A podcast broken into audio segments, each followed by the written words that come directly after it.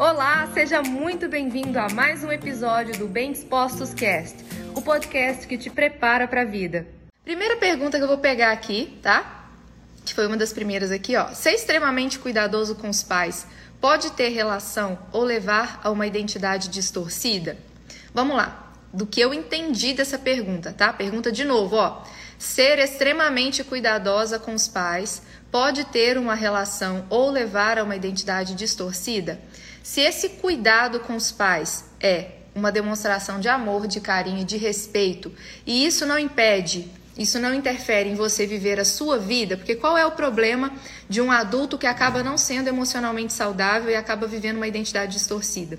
É aquele adulto que ele entende, por exemplo, que toda e qualquer coisa que os pais é, passem, ele tem que suprir. Prestem atenção, porque isso é muito importante, tá? Tem pessoas, gente, que renunciam à própria vida no sentido literal, tá? Porque se sentem assim, ó, não, mas é meu pai, é minha mãe, eu amo eles, como é que eu posso deixar isso acontecer?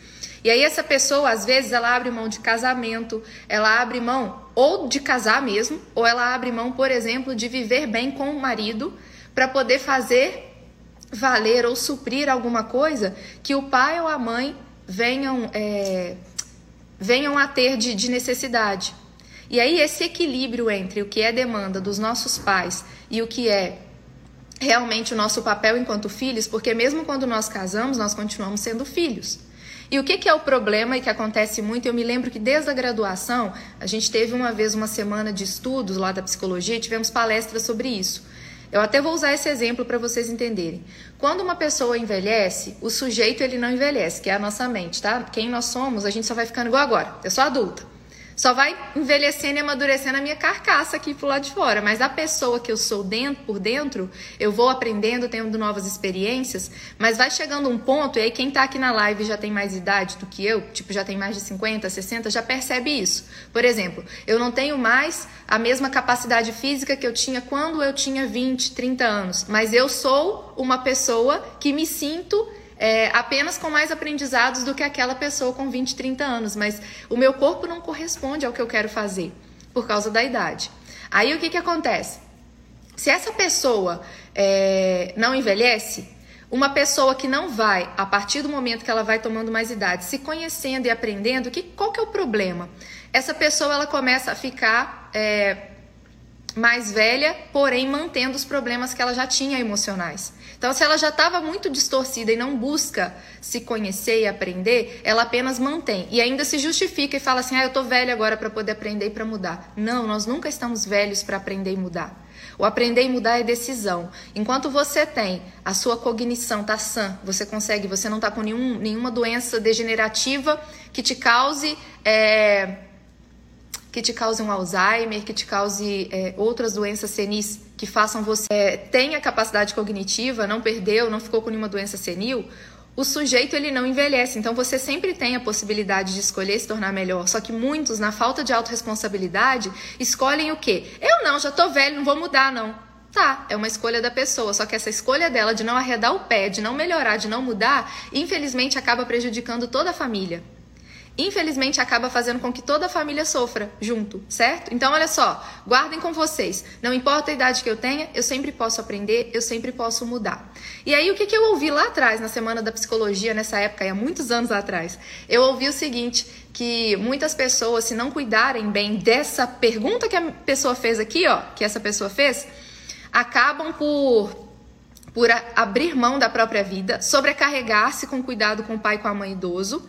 Muitas vezes, mesmo tendo irmãos, acaba que dificilmente as famílias dividem de uma forma equilibrada esse cuidado com os pais idosos. E os filhos, muitas vezes, em cima desse tabu de honrar pai e mãe, podem acabar abrindo mão da própria vida do casamento e do, até da vida profissional e se desgastam e acaba, acabam adoecendo. Aí acaba que os pais, chega um momento, vem a óbito e esse filho que foi o que mais cuidou, ele entra em depressão. Ele entra, vocês devem conhecer gente assim. A pessoa já está totalmente é, é, abatida emocionalmente de tanto se desgastar para cuidar desse pai, dessa mãe idosa. Então, Lídia, o que fazer? É desafiador, eu tenho a minha mãe viva que está começando agora a terceira idade. Perdi o meu pai com 60 anos, né? Faz quase quatro anos. E é desafiador porque os pais, à medida que vão envelhecendo, eles vão tendo demandas diferentes de quando eles eram mais jovens e nós éramos crianças. Só que aí encontrar esse equilíbrio entre eu cuido dos meus pais, mas eu não assumo um papel de mãe deles, que isso é algo também que é muito confuso. A gente não vira mãe e pai dos nossos pais. Só que é no senso comum fala-se muito isso. Nós não viramos mães e pais dos nossos pais. O que nós precisamos é compreender o seguinte: os nossos pais um dia cuidaram, zelaram e nós, para honrá-los também, vamos continuar cuidando e zelando. Só que isso não implica em eu vou abrir mão de viver, vou abrir mão do meu casamento, eu vou abrir mão da minha vida profissional, eu vou abrir mão de tudo, porque se eu não cuidar dos meus pais, ninguém vai cuidar.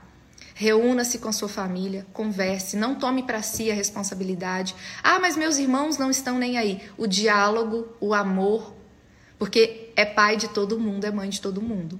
O diálogo e o amor, para que vocês entrem num consenso de como conduzir isso sem que prejudique a vida de vocês, no sentido de vocês já têm filhos. Porque quem tem pai e mãe idoso, eu, eu ainda não tenho filhos, mas daqui a pouco vou ter.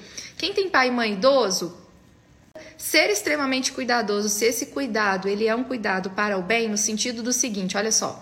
Ah, os seus pais estão precisando de uma consulta médica, você pode acompanhá-los? Os seus pais estão precisando é, de conversar, você pode fazer nesse momento de pandemia só pelo telefone, né? Você pode fazer uma chamada de vídeo e conversar um pouco com eles.